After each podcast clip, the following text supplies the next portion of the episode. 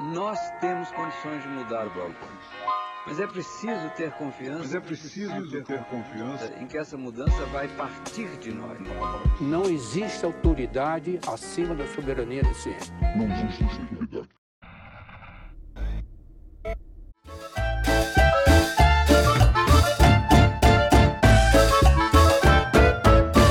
Bem-vindos a mais um episódio do Nós da Nutrição, um podcast sobre nutrição e seu contexto na vida contemporânea. Aqui quem fala é Pablo Couto. E eu sou a Tayana e estamos aqui para desconstruir os nós da nutrição entre o sabor, o saber e o que fazer. Hoje, em mais um rápido episódio de notícias, nosso quebra-nozes, nosso breaking news.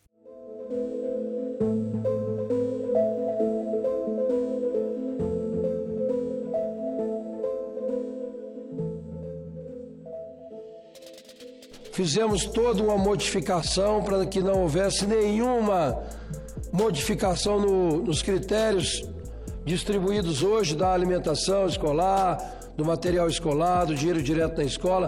Os programas vão continuar exatamente os mesmos, não há nenhuma mudança. E nós aprovamos então o texto e vamos segunda-feira fazer uma audiência e votar isso na terça-feira na CAI o único objetivo desse projeto, do salário e educação. Primeiro, nós repassamos um terço que é da União e que faz parte do teto, a gente passa como já é passado hoje para os estados e municípios, só que de uma forma direta. Esse é o áudio gravado no dia 12 de novembro no plenário do Senado, onde o senador Isalci Lucas discursou sobre o projeto de lei. Esse é um áudio de propriedade do Senado Multimídia, da agência do Senado. E hoje nós temos uma convidada muito especial para conversar sobre o projeto de lei. Chamamos para conversar conosco a Elaine, que é professora na Universidade Federal do Rio Grande do Sul e possui doutorado em saúde da criança e do adolescente. Bom dia, Elaine. Vamos conversar um pouquinho sobre essa questão que está em voga agora com relação ao PNAE, que é o projeto de lei 5.695 de 2019. A gente sabe que o PNAE ele é uma ferramenta super importante com relação à política de nutrição, né? basicamente. Sim. É, bom dia, Pablo, todos que estão ouvindo. É bem importante a gente falar sobre o, o, o PNAE nesse momento e não só nesse momento, mas sempre que a gente trabalhar com com a área de políticas públicas de alimentação e nutrição, né? Dizer que o PNAE ele é o, o mais antigo dos programas é, brasileiros na área da alimentação e da nutrição e sempre teve uma importância muito grande em termos de saúde pública, em termos de promoção da saúde.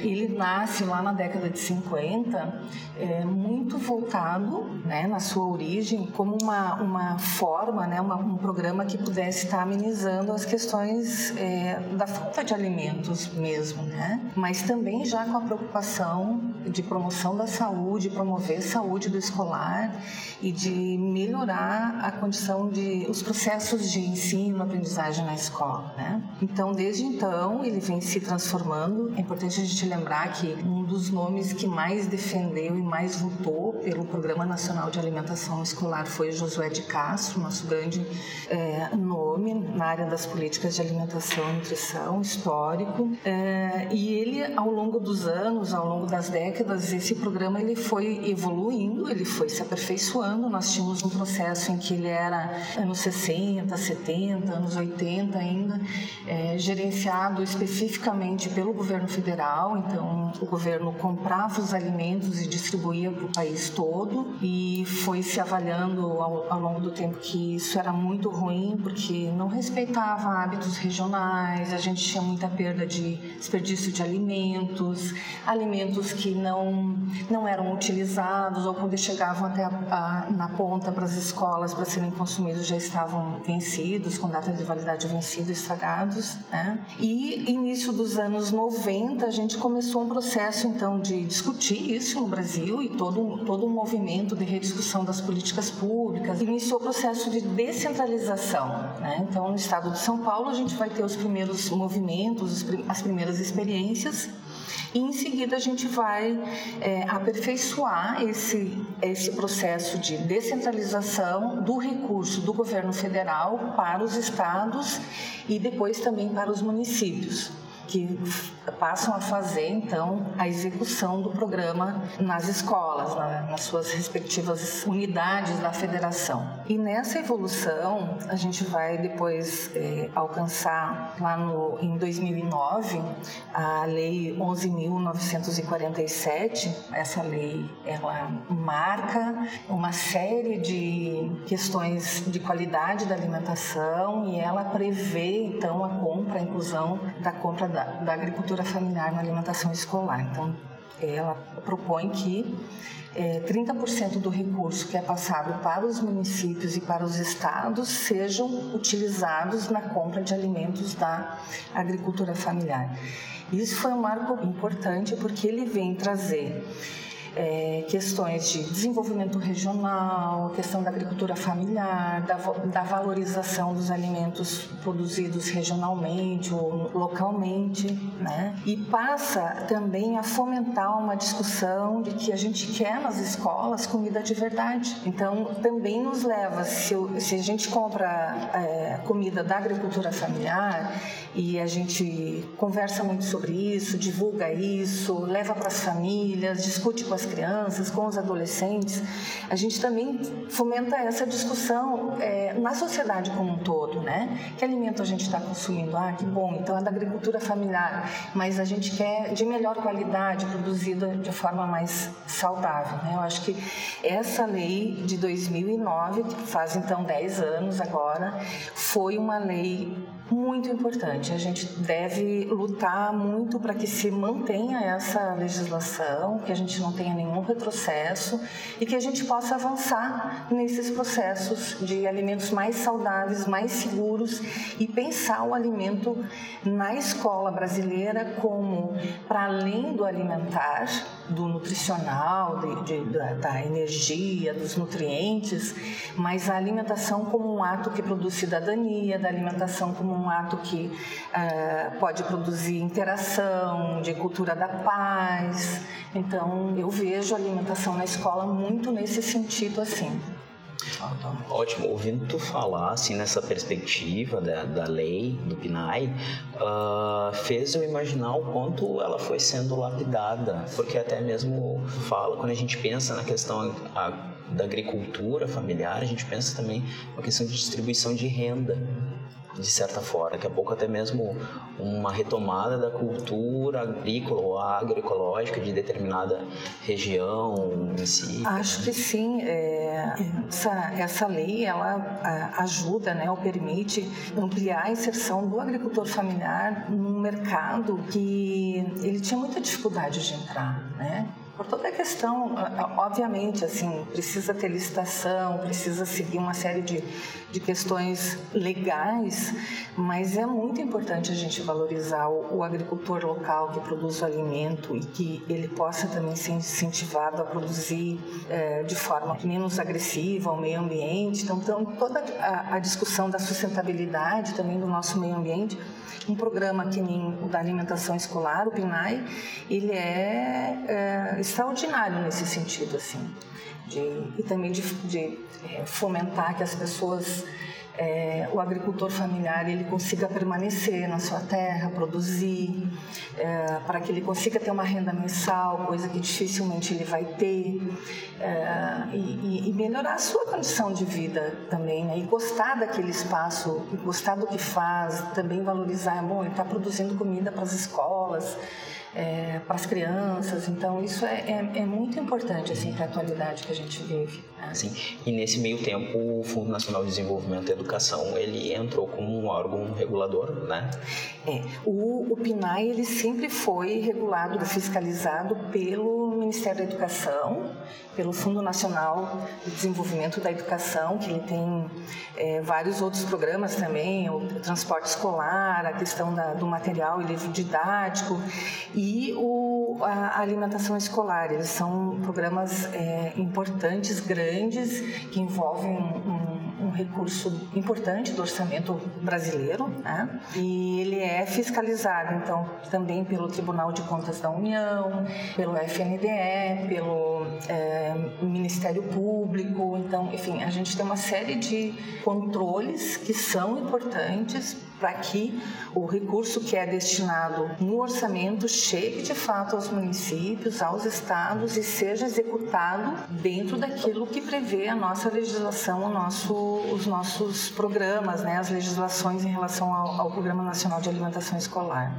Tá? E nesse sentido, uma coisa que tem nos preocupado nas últimas semanas, nos últimos dias, é, o projeto de lei né, 5695 deste ano, né, então de um, de um senador Isalci Lucas do Distrito Federal do PSTB, né, e nesse projeto de lei ele propõe é, mudanças que afetam especialmente a Lei 11.947 de 2009 do PNAE que se refere à compra da agricultura familiar, mas também ele dá uma, ele mexe, ele propõe algumas mudanças em relação ao Conselho de Alimentação Escolar, tanto nos municípios quanto nos estados.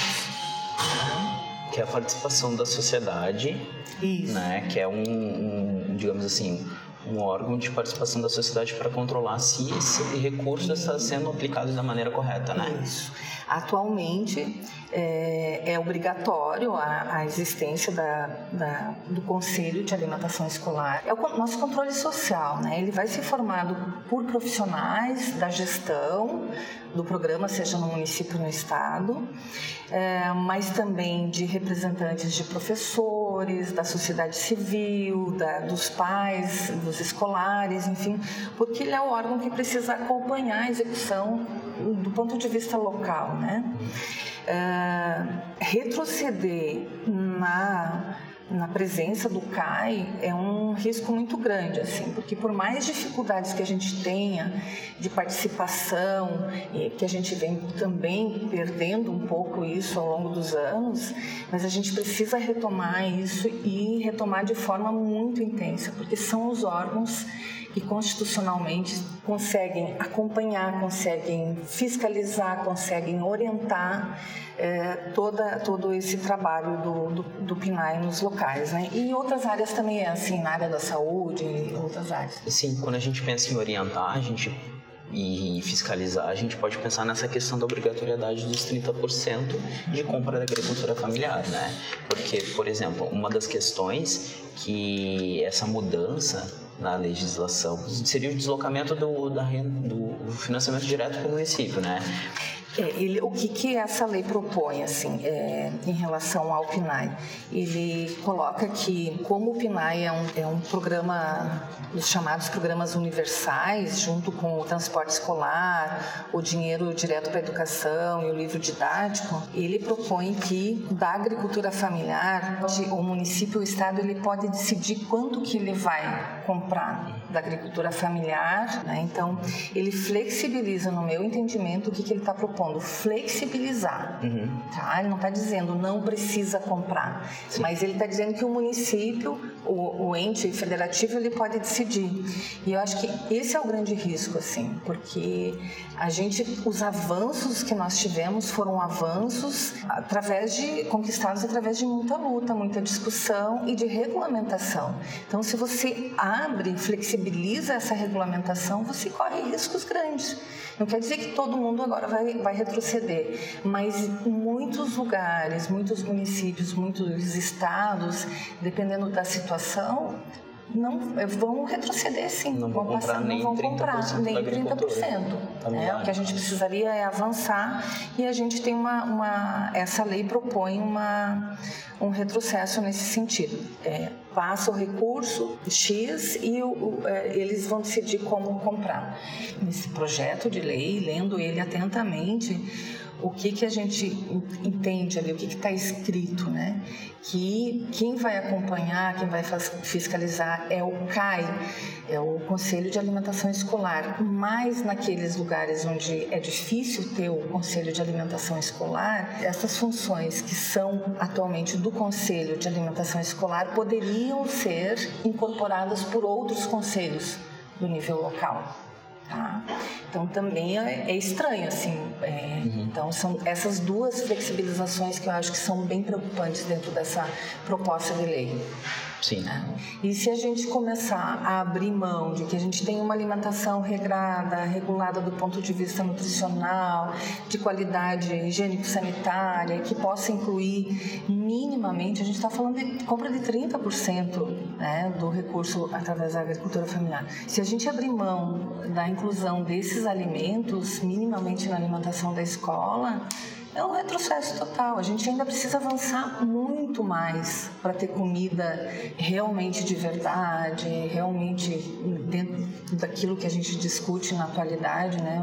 É, menos processada, mais saudável, que proporcione é, também o desenvolvimento de hábitos saudáveis, a gente não pode retroceder nesse, nesse aspecto aqui. E o risco político ele existe, a pressão da indústria, a pressão de e isso, essa pressão é para cima do governo, é para cima dos nossos representantes, por isso que a sociedade tem que ficar muito vigilante e discutir isso com a sociedade, porque eu acho que o tema da alimentação escolar, a importância que é esse esse programa, ele ainda é pouco valorizado nas discussões com a sociedade, com a nossa sociedade. O PNAE não é só um programa que leva a, comida que a criança ganha lá na escola. A comida que a criança recebe na escola é muito importante, é algo muito, pode ser algo muito protetor, né? Pode ser uma forma de é, desenvolvimento de vínculos, de saúde, de hábitos saudáveis. E a gente acho que conversa pouco sobre isso com, de modo geral, assim, na sociedade, sejam profissionais de outras áreas, o próprio é, área da saúde, né? A gente tem um programa que é o, o programa Saúde na Escola, que é vinculado é, educação, o Ministério da Saúde e o Ministério da Educação, e que eu acho que as duas políticas, os dois programas pouco se conversam e ambos acontecem no âmbito da escola e ambos se preocupam com a saúde do escolar. Né? Então a gente precisa avançar. Né? Precisa avançar em termos de equipe, de profissionais, incluir profissionais de outras áreas né, nessa discussão, porque é, não podemos ter retrocesso. Eu acho que o que a gente vive hoje no Brasil e no mundo de um modo geral, nos exige vigilância permanente, acompanhamento de nós profissionais, mas exige muito que a gente converse com os outros sobre essas questões, porque a gente precisa informar, a gente precisa é, mostrar o valor que isso tem, a importância que isso tem para a vida. É, a gente precisa construir, e isso não é uma fala romântica, né? não quero dizer uma fala romântica, mas eu acho que a escola, assim, eu acredito muito, muito nisso, assim, como espaço de formação, de, né, de pessoas, de seres humanos que vão conduzir o nosso mundo. A gente está precisando é, conversar mais, porque tem uma, uma deterioração da nossa qualidade de vida, da, do nosso meio ambiente, do planeta que a gente vive e, e como é que a gente vai fazer isso, né? A escola e acho que a alimentação ela é um espaço que a gente pode mexer com essas coisas. Eu acredito muito nisso e acredito a partir das leituras que a gente faz e das experiências que a gente tem nas escolas públicas. É uma pedra fundamental. É. Né? Exato. O prazo que eu acho exíguo para aprovar. Esse quem fala, o senador Isalci Lucas. E a contrariedade do próprio Ministério da Educação, não sou eu aqui que vou querer mudar um negócio que o próprio MEC é contrário. Então, com certeza, amanhã mesmo mando retirar da pauta, a gente não vota esse projeto amanhã. Tem uma carta que eu recebi longa. Na sequência, o senador Paulo Paim faz sua colocação. Todos vão na linha, e eles podem aqui me dizer se é o contrário, da não aprovação do projeto.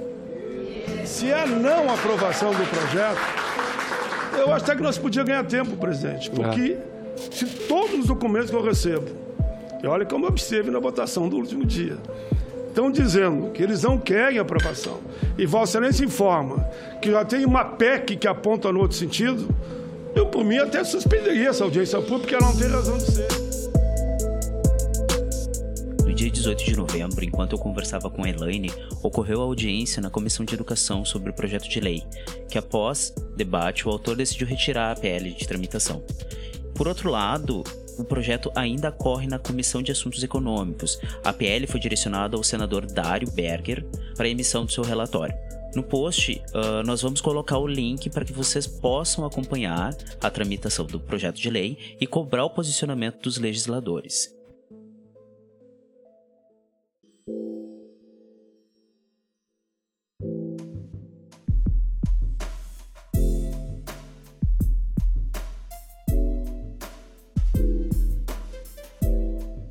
Sempre tentamos trazer uma boa notícia.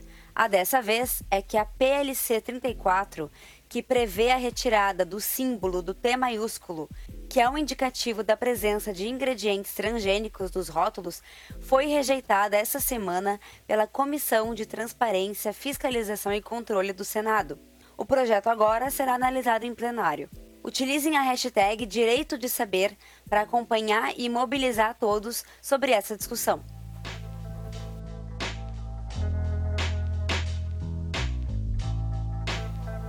Queremos lembrar que o Nós da Nutrição é um projeto independente que tem o objetivo de ampliar a discussão sobre a nutrição. Então participem, entrem em contato pelas redes sociais que vocês nos encontram como Nós da Nutrição em todas elas, Facebook, Instagram, Twitter, até LinkedIn. E também você pode entrar em contato conosco por e-mail em contato arroba ou no nosso site nosanutrição.com.br. Queremos agradecer novamente a nutricionista Elaine pela participação. Muito obrigado por ficar até aqui e até o próximo episódio.